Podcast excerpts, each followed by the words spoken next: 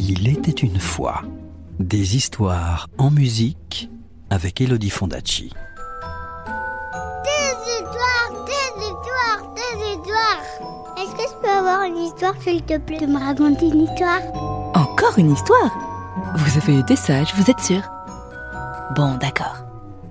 Je vais vous raconter l'histoire de Rumpelstiltskin. Vous êtes prêts? Vous êtes bien installés? Alors, chut, de bruit, parce que l'histoire va commencer.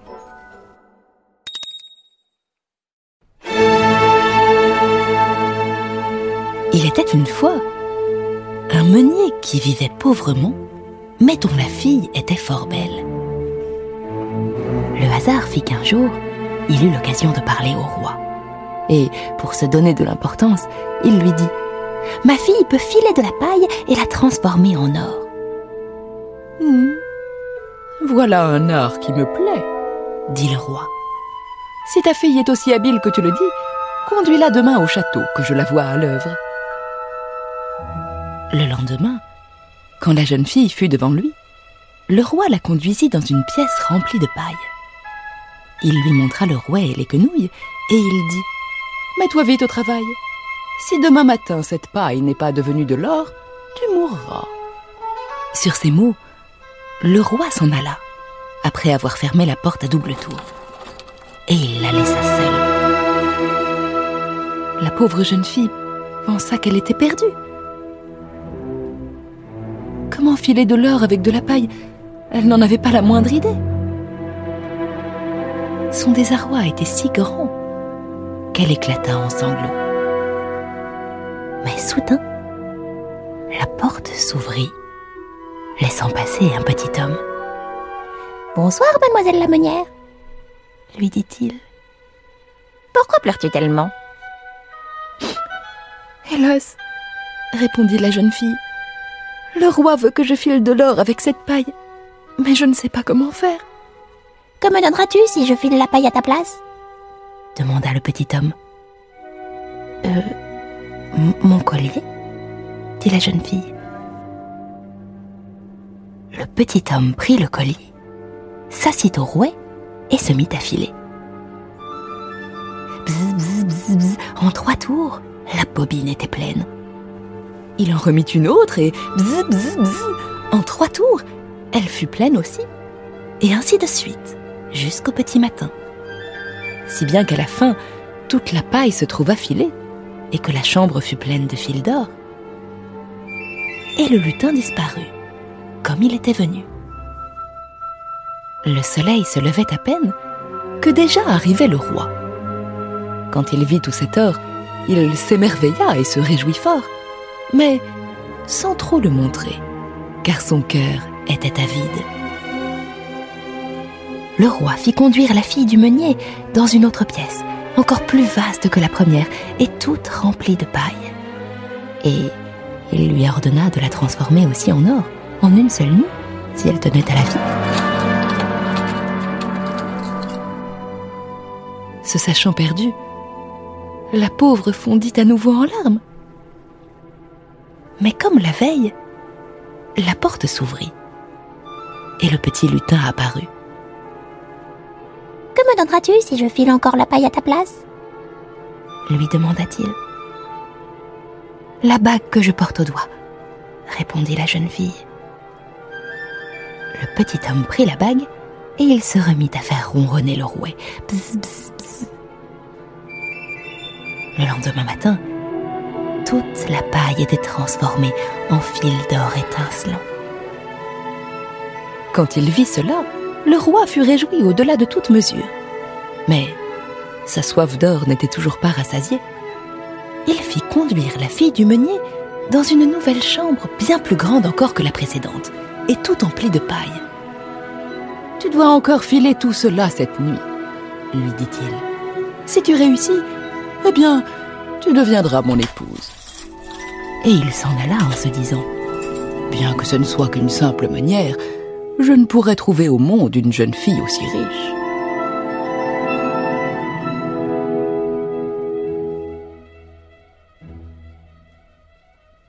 Dès que la jeune fille se trouva seule, le lutin réapparut pour la troisième fois et lui demanda Que me donneras-tu si je file encore cette paille? Je n'ai plus rien à te donner, répondit la jeune fille. Alors, promets-moi, quand tu seras reine, de me donner ton premier enfant. Qui sait ce qu'il en sera? pensa la fille du meunier. Et comme elle ne voyait pas d'autre moyen de s'en sortir, elle n'hésita pas très longtemps et promit son premier enfant au lutin, comme il le voulait. Et une fois de plus, le petit homme s'installa au rouet et fila en un clin d'œil toute la paille en or. Le matin, quand le roi trouva tout comme il l'avait désiré, il fit préparer les noces, et la jolie meunière devint reine. Un an plus tard, la reine mit au monde un bel enfant. Elle ne pensait plus du tout au petit homme qui l'avait bien aidé, quand soudain, celui-ci apparut dans sa chambre et lui dit À présent, donne-moi ce que tu m'as promis.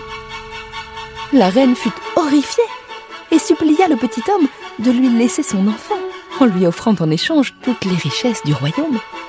Mais le petit homme répondit Non, un être vivant m'est infiniment plus précieux que tous les trésors du monde.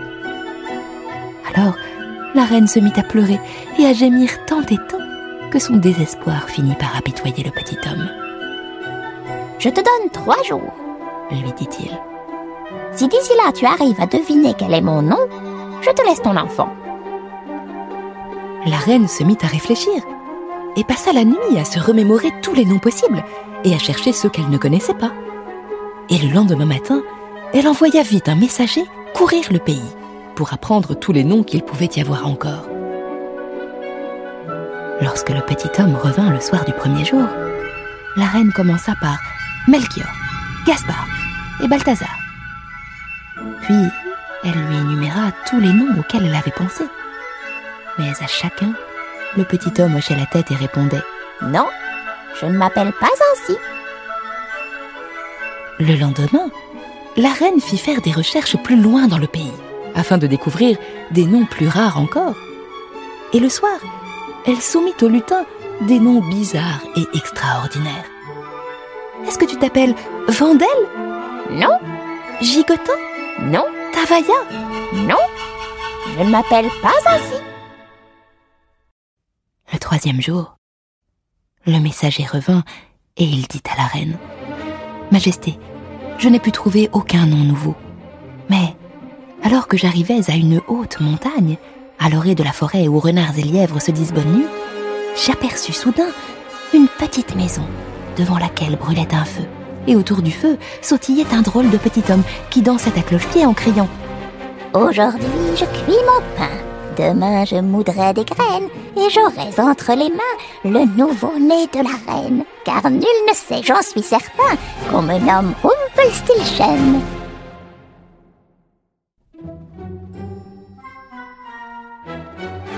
Vous pouvez imaginer combien la reine fut contente en entendant ce nom. Peu après, le petit homme entra et il lui demanda. Eh bien, Madame la reine, quel est mon nom? La reine commença par lui demander. Ne t'appelles-tu pas Pierre? Non. Ou Paul peut-être? Non. Ou alors ne serait-ce pas, qui sait, Rumpelstiltskin Ah C'est le diable qui te l'a dit! s'écria le petit homme en tapant du pied. Et dans sa rage, il frappa si violemment le sol de son pied droit qu'il s'y enfonça tout entier et disparut à jamais.